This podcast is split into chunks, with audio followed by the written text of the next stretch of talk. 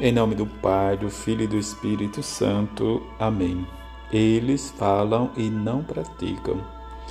Terça-feira da segunda semana da Quaresma, Evangelho de Mateus, capítulo 23, versículo de 1 a 12. Naquele tempo, Jesus falou às multidões e aos seus discípulos e lhe disse: os mestres da lei e os fariseus têm autoridade para interpretar a lei de Moisés. Por isso deveis fazer e observar tudo o que eles diz, mas não imiteis suas ações, pois eles falam e não praticam. Amarram pesados fardos e os colocam nos ombros dos outros, mas eles mesmos não estão dispostos a movê-los, nem sequer com um dedo faz todas as suas ações só para ser visto pelos outros.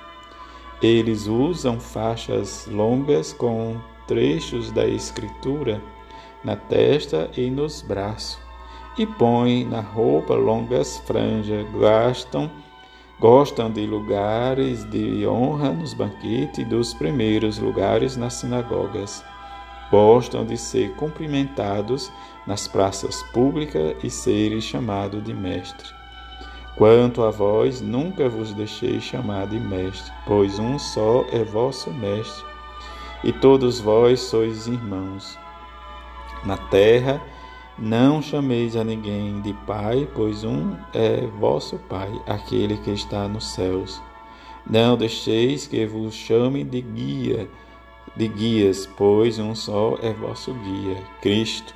Pelo contrário, o maior dentro de vós deve ser aquele que vos serve. Quem se exalta será humilhado, e quem se humilha será exaltado. Palavra da salvação, glória a vós, Senhor. Viver a nossa adesão ao projeto do Reino de Deus diante desta adesão, precisamos da nossa conversão, da nossa oração, das nossas obras de caridade e de sermos caridosos das nossas penitências, dos nossos jejum, da nossa abstinência e viver como o salmista nos diz, nesta esperança. Iluminai meus olhos, Senhor, e guardai-me do sono da morte que meu inimigo não possa dizer triunfei sobre ele. É isso que o mundo quer, que cada um de nós vivemos ou não vivemos esta esperança do amor de Deus, em que celebrar sempre a Eucaristia nos leva a aumentar a nossa fé, o nosso amor a nossa esperança em Jesus, que nos ensina o caminho dos céus e almejar sempre os céus para que aprendemos, né, como nos diz o profeta Isaías, aprendei a fazer o bem, procurar o direito, ouvir e prestar atenção nos ensinamentos de Deus, para que possamos, né, diz, sermos lavados, purificados, né, tirar a maldade de nossas ações, da nossa frente, deixar e fazer sempre, né, diz, o bem para não praticar o mal, procurar o direito, corrigir o opressor, e diante disso ele vai dizendo diz, da causa do, do órfão, da viúva. E isso vai realmente nos levando a refletir para que, nos, como nos diz o refrão do Salmo, a todos que procedem retamente eu mostrarei a salvação que vem de Deus.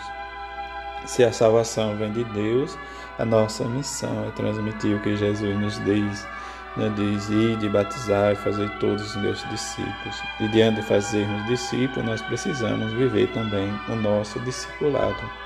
O que Jesus nos ensina hoje no seu Evangelho diz a prática diz do que nós fazemos, as nossas ações.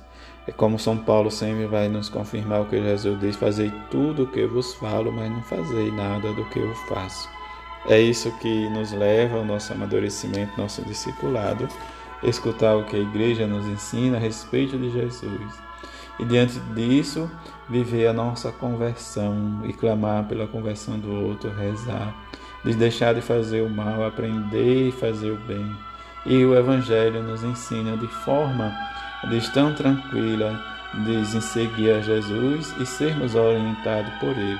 E diante dessa orientação, de viver e experimentar o que nós celebramos na liturgia da Eucaristia.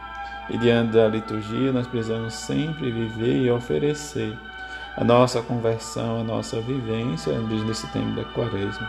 Que aprendamos de Jesus, diz a fazer sempre o bem e diante das suas ações, fazer com que o nosso coração se converta ao olhar e diz: Dentro de maior, do maior dentro de vós seja aquele que serve e obedecer sempre aos mandamentos, sem hipocrisia.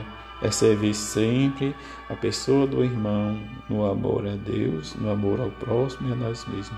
Que esses amores nos ensinem, como nos diz, diz hoje nessa memória facultativa das irmãs Perpétua Felicidade, presas ainda catecúmenas perpétua aos 22 anos, mãe de uma criança de peito, e sua jovem escrava Felicidade, também mãe de uma menina nascida na prisão.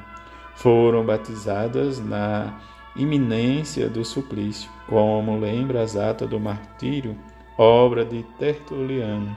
Juntas foram ao encontro da morte como se fosse uma festa e diante dessa festa, como nós escutamos, diz mais a história das duas, experimentaram o que Jesus realmente nos diz, da vida, diz por causa do Evangelho. Como nos diz a oração da coleta, diz: Ó Deus, pelo vosso amor, as mártires perpétua felicidade, resistiram aos perseguidores e supuseram as torturas do martírio. Concedei-nos por sua intercessão crescer constantemente em vossa caridade, para que sejamos sempre testemunhados dores do Evangelho, que a santa perpétua felicidade, junto com a bem-aventurada Virgem Maria e São José, nos ensina o caminho do serviço, em que realmente a memória dessas duas santas seja para nós testemunho de vida e de salvação e de conversão. Assim seja. Amém.